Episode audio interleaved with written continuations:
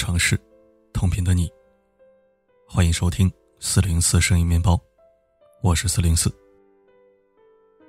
最近有一个热搜，让很多人心惊胆战。六月九日晚，西安一个二十三岁女生突然神志不清，被紧急送医。到医院后，发现女孩血压为零，且伴随恶性心律失常。在心跳停跳前，医护人员为其装上 ECMO，二十四小时不离身的照顾。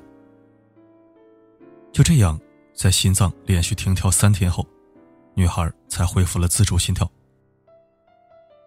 医护人员说，她是心脏停跳三天还能活下来的第一例。如果 ECMO 晚装半个小时，患者就已经去世了。心脏停跳了三天。还能被治愈，这的确堪称奇迹。可平时身体健康的年轻姑娘，为什么会突然爆发这么严重的病呢？据医生介绍，女孩是一位朝九晚五上班的上班族，平常工作挺规律。但她有一个坏习惯，基本每天晚上都会熬夜玩手机，凌晨一两点、两三点入睡是常事儿，因此导致免疫力下降。前阵子女孩感冒后没注意，最后导致心肌炎爆发，在生死边缘徘徊。事件上热搜后，一条点赞近三万的评论说：“看到新闻的时候，心里想着不熬夜了，不熬夜了，以后再也不熬夜了。”看完第二天，依然继续熬夜。生动形象的描述，无疑是大部分习惯熬夜的人的真实写照。多少人明知熬夜玩手机有害无益，但拿起手机就放不下，一次又一次的熬到深夜。熬夜的危害不言而喻，但比熬夜更可怕的是，这类上瘾性的行为会慢慢掏空一个人。《赢回专注力》一书提到，我们正在面临一种新型的成瘾症——网络成瘾。什么是瘾呢？百度百科的解释是，由于中枢神经经常受到刺激而形成的习惯性。生活中很多人玩手机，也未必是觉得手机有多好玩，更多的是已经形成了一种习惯，一种瘾。在办公室，手机永远与你视线平齐；在公交、地铁里，一直点亮在你的掌心。在餐桌上，和你的碗筷相依偎，甚至在床头柜上，他伴你入眠。更可怕的是，哪怕仅仅是待在网络上的感觉，都可以让人上瘾。就像很多人所说，我不是有多喜欢玩手机，我只是需要这种上网所带来的自由自在、无拘无束的状态。于是，越来越多人深陷其中。难以自拔，网络世界变成了一个人间仙境。可这个仙境，正在日复一日，慢慢摧毁着我们的真实生活。去年底，厦门一位大二女生突然出现右眼暴盲，只剩下光感。而在此之前，她已经连续两个月熬夜抱着手机聊微信。医生表示，长期过度用眼。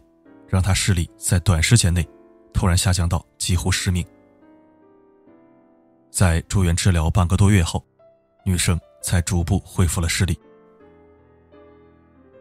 还有今年六月，青岛程先生常年在外工作，家里钱财主要是妻子保管。可没想到妻子沉迷上了一款手机游戏，等到孩子读书要交各种费用，程先生才发现。妻子不仅花光了家中的五十万积蓄，还欠下了十多万债务。就此，一个原本幸福的家庭支离破碎。微软的前高管林德·斯 n 恩发现，人们对所有事物的关注，都是持续的部分注意力。我们永远在搜索、寻找着，寻找下一个兴奋点。在网络世界。我们在期待下面会出现的东西，就像赌徒等着看骰子的点数一样。是啊，手指轻轻一划，无数的信息就自动出现，每一个十五秒，都可能会给到你惊喜。这样的成瘾本身，会给人带来一种现实生活里不常获得的愉悦的精神状态。所以，你与网络接触的越多，就越会发现，周围的人和事，更让你心烦意乱了。于是，你越来越喜欢躲进网络里，最后陷入恶性循环。知乎上有一个问题：有哪些年轻人千万不能碰的东西？高票回答是这样的：年轻人千万不要碰的东西之一，便是。能获得短期快感的软件。说到底，为什么我们容易对网络上瘾？正是因为网络是最容易带来短期快感的东西。Facebook 前高管肖恩·帕克曾承认，脸书的工程师利用了人的心理弱点。每当有人给你的照片点赞或者评论时，你就获得了一次多巴胺的冲击，从而吸引我们的注意力。在这样的网络世界，我们时时刻刻都得到刺激，大脑不断产生多巴胺，永远不会觉得无聊。所以，沉迷垃圾快乐，对网络上瘾，是一件极为容易的事儿。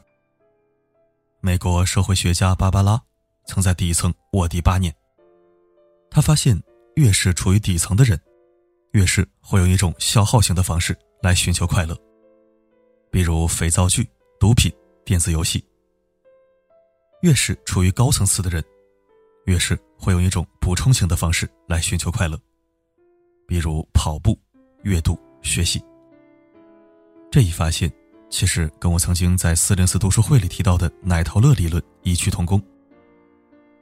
当年为了缓解社会上百分之二十的精英和百分之八十的底层人士之间的矛盾冲突，美国前国务卿布尔津斯基认为。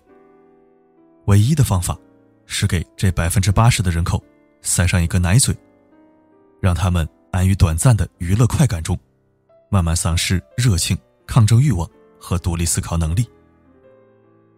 短视频、明星八卦、综艺、肥皂剧，一旦你开始沉迷于这些垃圾娱乐，你就离蹉跎不远了。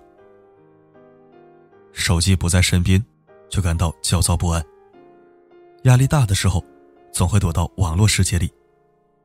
明明不想，但总会不知不觉的就在网上浪费很多时间。如果你也有以上的问题，说明你正在网络成瘾的边缘疯狂试探。三个方法，送给渴望戒掉垃圾快乐、找回生活掌控感的你。第一，管理使用时间。在生活中。大多数人对玩手机的时间估算过于粗略，而且在数字上严重低估了自己。不妨下载一个屏幕时间管理 APP，准确记录你每天在电子产品上花的时间。之后再基于此数据，找找看可以从哪里下手开始减量。如果怕自控力不足，还可以搞一个时间管理的 APP，设置使用限制时长，到点就禁用。第二，列一个无聊清单。很多人玩手机的原因，都是因为觉得无聊，没事可做，把电子产品当成奶嘴如果你也是这种情况，就很有必要列一个无聊的时候可以做什么这样的清单。只要不是上网就可以，比如和很久没有联系的朋友通个电话，读几页感兴趣的纸质书，出门散散步，等等。第三，多点人际连接。新周刊曾做过一个调查，发现中国人最缺的就是快乐。在中流砥柱的八零后中，感到快乐的人只有百分之九点一。这其中固然有生活压力的问题，但其实也和沉迷垃圾快乐有关系。因为长期处于即时性快感中，你的快乐阈值会变高。就再也没法忍受延迟满足，也就很难获得深层次的快乐。社会科学调查的结论一致认为，人在有朋友家人或任何人为伴的时候最快乐。所以呀，真的有必要增加面对面的沟通。虽然这耗费时间且更麻烦，但面对面沟通带来的深层感触，是电子产品无可比拟的。俞敏洪在一次直播中说了这样一段话：天天沉浸在视频和微信中，只会产生两种结果。一是信息变得很混杂，对于自己的认知提升没有任何好处；另一方面是让自己的心情变得浮躁，控制力下降。所以我的建议是，不能长期沉浸在短视频的快感中，要缩短那方面的时间，保持深度学习的习惯。垃圾快乐会让你感觉每天都接触了很多新信息，产生获得知识的错觉。但实际上，这些即时性的快感，除了慢慢掏空你，别无好处。希望每个人都能尽早从垃圾快乐中解脱出来，过上清醒且独立的生活。因为每个人都是自身的主宰，而不是任何人或物的奴隶。和你共勉。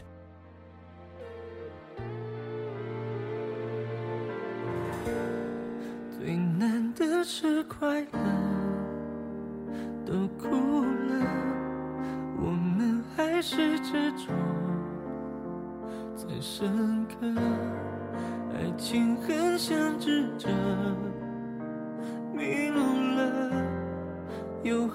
好多转折。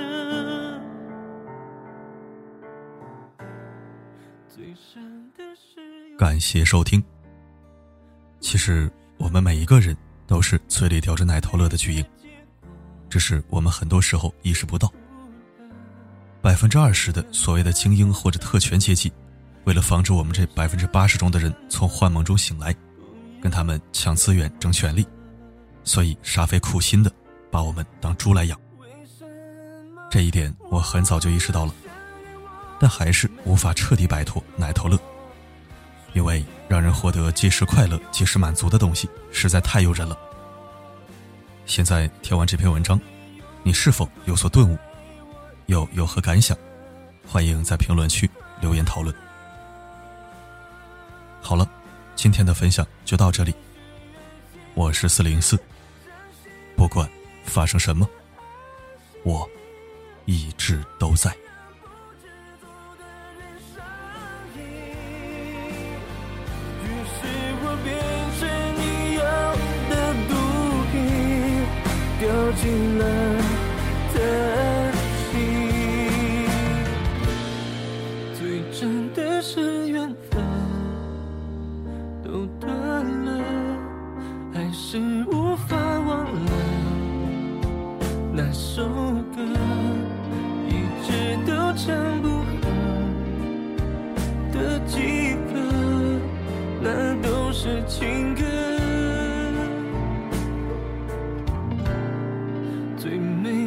是放手。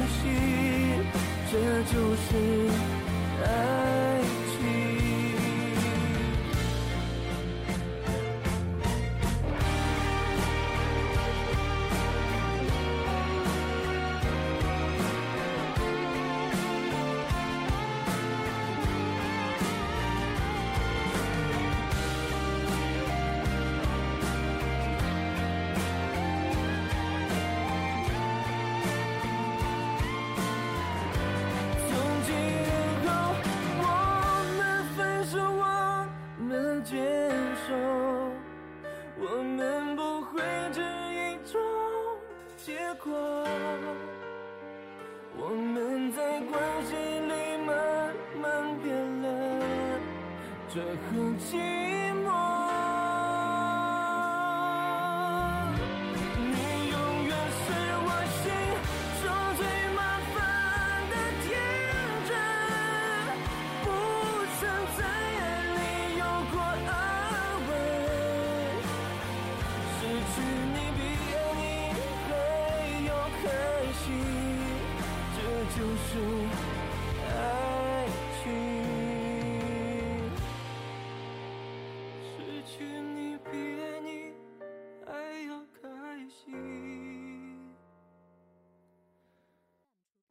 就是。